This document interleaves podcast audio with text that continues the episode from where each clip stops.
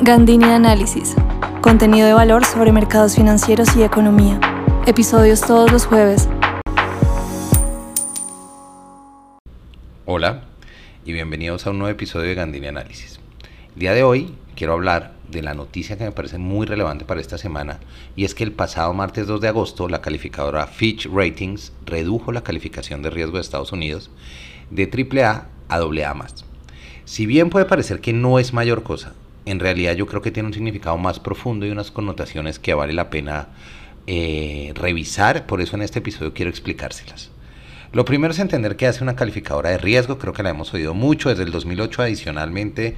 Em, sonaron mucho, tiene un riesgo reputacional difícil desde el 2008 precisamente por no actuar lo suficientemente rápido, pero lo que hacen es generar una calificación de riesgo que está asociada que al riesgo de impago, es decir, de default de deuda, de un emisor. En este caso es el gobierno de Estados Unidos. El pasado martes 2 de agosto lo que hizo Fitch fue reducir la calificación de AAA, que es el máximo, a AA más. ¿Cómo lo hizo? ¿Cuáles fueron las razones? Básicamente habló del reflejo del deterioro fiscal previsto para los próximos tres años, lo que ellos esperan que va a pasar en términos fiscales y la creciente carga de la deuda de administraciones públicas. Entonces, ¿a qué va asociado esto? Esto va asociado a los bonos del gobierno. ¿A qué bonos? En este caso los de Estados Unidos, que son los títulos, los bonos del Tesoro o los treasuries. ¿Por qué un gobierno emite deuda? Un gobierno emite deuda para financiar su déficit fiscal. Por eso, no solamente importa el nivel del déficit fiscal actual o la carga de deuda actual, sino que también importa esa perspectiva que se tiene de aumentos o de, de crecimientos, dependiendo del caso, de esa deuda precisamente como peso del PIB. Si se está endeudando demasiado, pues ¿qué pasa? Nos pasa como a todos. Si uno toma demasiada deuda, ya después no es sostenible. No es cuestión de no tener deuda, pero es cuestión de entender qué está pasando. La agencia de calificación, digamos que una de las cosas que hace Fitch, o una de las razones que dio, que me parece que es muy relevante y que tenemos que tener de verdad en el tintero, porque creo que está de fondo y es algo que puede ser muy, muy interesante seguir hablando y es una menor gobernabilidad del gobierno de Estados Unidos, haciéndolo menos efectivo para pasar proyectos que pueden referirse a sostenimiento fiscal y de deuda. ¿Qué quiere decir esto? Una menor gobernabilidad es cuando se pasan reformas y no pasan en el Congreso, se pasan leyes y es muy difíciles. ¿De dónde viene esto? Esto hace clara referencia a la negociación del techo de deuda del presidente demócrata estadounidense Joe Biden y la Cámara de Representantes que es controlada por los republicanos. Eso fueron meses de enfrentamientos políticos. Les dejé el podcast que hice, ese es de mayo, de inicios de mayo, cuando se finalmente ya estaban llegando a la, resolución, pero eso fueron meses donde casi entra en default Estados Unidos. Ese acuerdo elevó el techo de deuda hasta los 31.4 billones de dólares. Pero adicional a eso, digamos que lo que sucedió al final es que mostró qué poco margen de maniobra tiene Joe Biden en el Congreso. Vale la pena notar que el Standard Poor's, eh, perdón, que Standard Poor's 500 ya había bajado la calificación en ese, en ese nivel también a Estados Unidos en 2011 y, se había permanecido ahí. Entonces, pues aquí lo que, lo que empezamos a notar es que tenemos esos componentes detrás y cómo se reflejaron en los mercados. Entonces, yo les voy a ser muy honesto. Yo lo que pensé en primer momento fue, y lo discutí precisamente, alguien me preguntó ese mismo día, en la noche, y yo dije, eso el dólar se va a caer. Eso debería perder fuerza el dólar. ¿Qué es lo que estamos viendo en este momento? Lo que estamos viendo es un dólar muy fuerte a nivel internacional, un dólar global que subió en el índice de XY, lo estamos viendo por encima de 102. Eso quiere decir que es un nivel lo estamos viendo en este momento que lo estoy revisando, y estoy haciendo a 3 de agosto esto, está en 102.42. Es una subida importante en los niveles y tenemos precisamente dos días de subida del, del dólar que nos devolvió a máximos, otra vez a 4.150. Digamos, eh, de el dólar local, en dos días de esta fuerza del dólar global, rehizo todo, o sea, volvió a recorrer el camino que ya había bajado en, las últimas tal vez nueve o diez sesiones que había venido bajando. ¿Por qué pasa esto? Entonces, digamos que ese es, ese es el impacto en el dólar y cómo nos pegan el dólar local, ya voy a hablar de ese, pero también es interesante ver que los bonos de 10 años sí reflejaron en su momento un comportamiento que uno ve más lógico y es, si me aumentan la probabilidad, perdón, si me reducen la calificación crediticia, me están hablando que tengo una mayor probabilidad de impago. ¿Asociada a qué? A las emisiones que haga el gobierno de Estados Unidos, dicho los bonos. Si miramos los bonos del Tesoro de 10 años, que son un referente del mercado, lo que pasó en su momento fue que la tasa aumentó 10 puntos básicos, es decir, 11 puntos básicos. Pasó de, de, de 4.01% a 4.13%. Eso que nos muestra un aumento de tasa es inverso al precio. Entonces ese aumento de tasa lo que nos está diciendo es, cayó el precio, los están vendiendo. Entonces sí pierden, se pierde el apetito por bonos pero, ¿por qué no pasa lo mismo con el dólar? Que es la que me tocó tomarme un rato para revisar y poder hacerlo. ¿Y, y qué nos está impulsando el dólar? Entonces, lo que empieza a suceder es lo siguiente.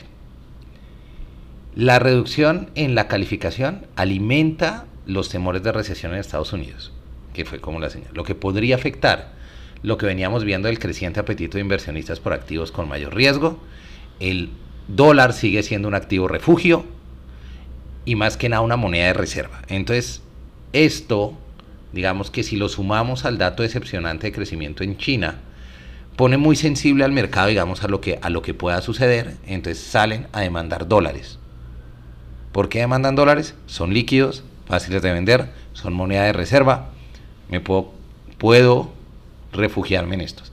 A pesar que es lo irónico, que el dólar es la moneda del país al que le bajaron la calificación. ¿Por qué? Digamos que ahí está muy, muy alineado con, em, con esa percepción del dólar como activo refugio, como moneda de reserva y adicionalmente como moneda global.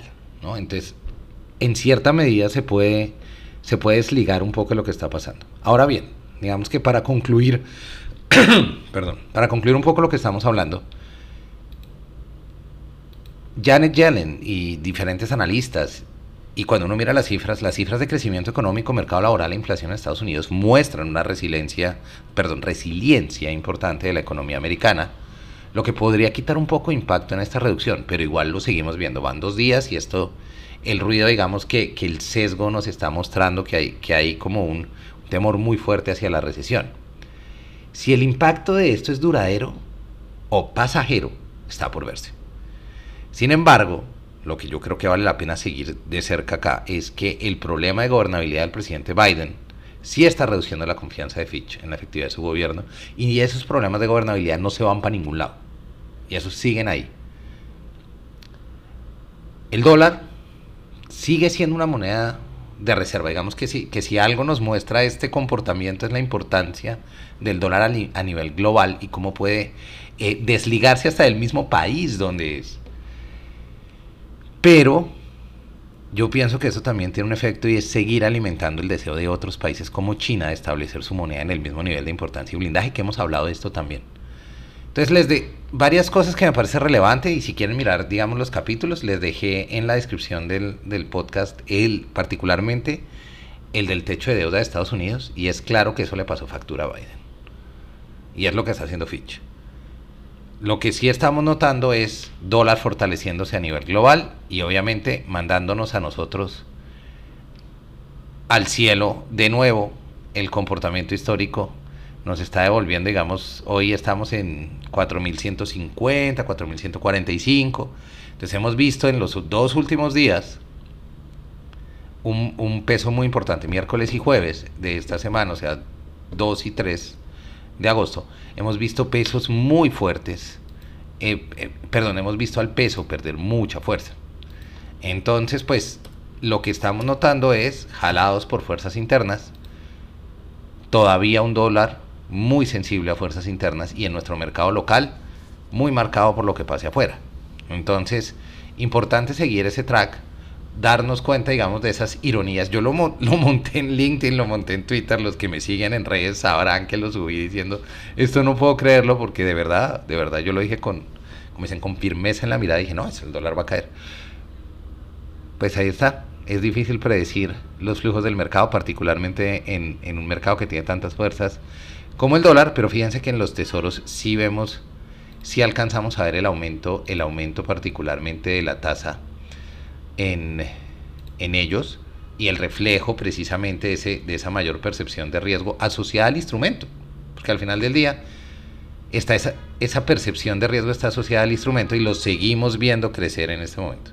Están en 4.18 latas. Lo siguen vendiendo y la medida, digamos que particularmente está ahí. ¿Qué nos pasa con el dólar? Pues lo que les decía, el dólar es más global, tanto y al ser una moneda de reserva puede desligarse. Entonces eso era lo que les quería contar. Cosas para seguir adelante. ¿Qué va a pasar con la gobernabilidad de Biden? Tienen que mostrar cosas muy buenas. Tenemos datos pendientes del mercado laboral para ver qué hace la Fed. No olvidemos que de todas formas la Fed subió tasa la semana pasada. Eso impulsa dólar hacia arriba. También no fue tan fuerte en ese momento, pero se van uniendo, digamos, como, como varias fuerzas y nos devolvió a nosotros todo lo que habíamos recuperado en las últimas nueve sesiones del peso vuelve a, poner un dólar bien alto. Eso era lo que les quería traer por hoy. Espero les sea útil.